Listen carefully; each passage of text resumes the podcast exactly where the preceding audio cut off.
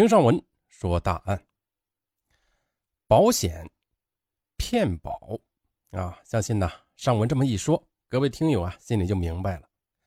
今天的这个骗保杀夫案呢，我们要从二零零六年开始说起。话说啊，三十五岁的高秀丽，她出生于北京市的近郊，颇有些姿色的她呢。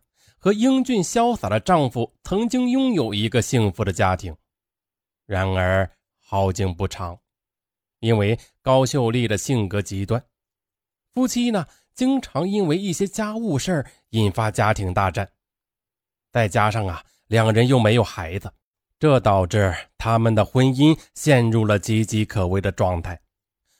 为了扭转这个婚姻的危局，高秀丽全身心的投入了。保险行业，他呢梦想做一个保险精英，以此来挽救他的婚姻。说到这儿，有些听友就说了：“这有必要吗？投入保险行业就能挽救婚姻吗？” 哈，呃，因为啊，生活嘛，啊，咱们俗话不是说吗？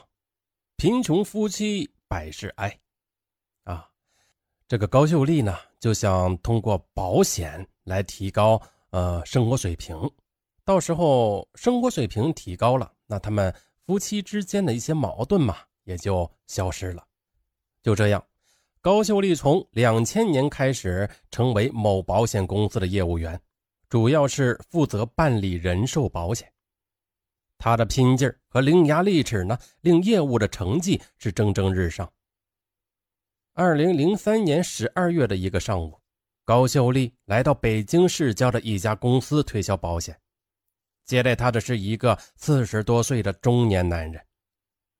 高秀丽上前递上名片，她甜甜地说：“先生您好，我叫高秀丽，打扰您了。我今天找您呢，是想向您推荐一款我们公司新推出的保险业务。”可是对方啊，他听了之后皱了皱眉头说：“啊，不好意思，我不买保险。啊，对。”一提到保险呐，就是过去那个年代呀，人们对保险的意识不大，啊，就是谈保险就头大，啊，就说，比如说各位听友，如果说你们身边有朋友或者说是亲戚，啊，就说做保险推销员的话，那你们头会不会特别大，对吧？有同感是吧？呃，特别是有些保险推销员呢，他还不会说话，就是千方百计的让你买保险。啊，什么难听的话都能说出来。你说哪次出门保不准哎，什么发生什么意外了，被车碰了啊？那这个保险不就有作用了吗？是不是让人特别讨厌？可是啊，咱们今天说的这个高秀丽啊，她不是这么说的。她呢，微笑的直视着她面前的这四十多岁的中年男人。她说：“先生，您呢，的确是位强者，有个性。”不像是一般的人，那这样，今天呢见您一次机会也是难得，嗯，我今天呀就向您这个成功人士请教几个问题好吗？哦，不用绕圈子，有话你说。可是没想到高秀丽啊问了一个古怪的问题：先生，请问恐龙强大还是蚯蚓强大呢？老虎强大还是蚂蚁强大呢？那位男士开始一愣。他继而不屑地答道：“哎，三岁的孩子也知道老虎是兽中之王，你到底要问什么？一只小老鼠和一头大象，难道有可比之处吗？”先生，照理呢，您是对的。可是啊，事实往往悖于常理。你看，恐龙强大，但是它灭绝了；而蚯蚓呢，它虽然弱小，但是却处处结实。嗯，所以。需要特别加强保护的，恰恰是前者呢。社会的法则也是如此。嗯，比如美国够强大了吧？但是世贸大楼，你看被撞了；五角大楼也被撞了。强大的美国都需要保护，那穷人和富人谁更需要保险呢？照理说应该是穷人，对吧？可是事实却恰恰相反呢。越是强大，越脆弱。越是强者，越需要保护的。比如说，先生，就像您的企业，财大气粗，风险自然也大了。你身为老板，更要居安思危的为自己和家人考虑考虑呀。那位男人一听就站了起来，他亲手倒了一杯茶，端给了高秀丽。哎，你真是伶牙俐齿，说吧，让我买什么保险？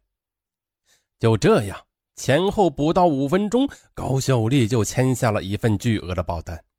她兴奋地说：“真不好意思，我都忘记问您贵姓了。”“哈，我呀，我叫蔡刚明，你呢，就叫我蔡哥吧。”蔡刚明在用欣赏的目光看着高秀丽：“你和那些跑保险的不一样，那你来欢迎，以后啊。”我还要向您请教呢。说完，蔡刚明便爽快地填好了高秀丽提供给他的保单。在这么短的时间就能拉到一份巨额保险，这在高秀丽的职业生涯中是极为罕见的。所以，此刻的高秀丽激动的非要请他吃顿饭表示感谢。蔡刚明呢，他也很爽快，成，你滴滴点吧。不过说好，你请客，嗯。我买单。蔡刚明干脆的不容置疑啊！当天下午下班后，两人如约在一家酒店见了面。高秀丽点了几个菜，还要了一瓶红酒。推杯换盏之间呢，两人就聊起了各自的家庭。蔡刚明告诉高秀丽，他是本地人，现在呢是这家公司的部门经理，妻子在家里当全职太太，孩子呢正在上高中。蔡刚明说到这些时，高秀丽羡慕地说：“啊，你有这么好的家庭，我可没有嫂子这么有福分呢。你看我到处跑保险，有时候还要遭人白眼，即使回了家也没有人疼。”就这样说着说着，他眼里慢慢的湿润了起来，这令蔡刚明竟有了一种心痛的感觉。饭后，蔡刚明抢着结了账。这让高秀丽觉得有些过意不去。就在这事之后啊，高秀丽便开始拿蔡刚明和丈夫比较，越比越觉得蔡刚明才是真正的男人。她那颗少妇的芳心开始蠢蠢欲动起来。此后，两人的电话频繁起来。二零零四年春节，因为还没有上班。百无聊赖的高秀丽拨通了蔡刚明的电话：“蔡哥，你在哪儿呢？我一个人闲着没事嗯，想跟你聊聊。”此时的蔡刚明呢，正在单位里值班，也闲得无聊，就对他说：“好啊，我一个人呢，在单位里也闲得无聊，你来找我吧。”高秀丽精心的打扮了一番，来到了蔡刚明的单位。此时的蔡刚明呢，正躺在值班室的床上。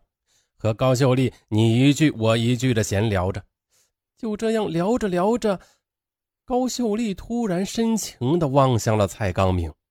蔡刚明他心领神会呀，一把将高秀丽搂在了自己的怀里。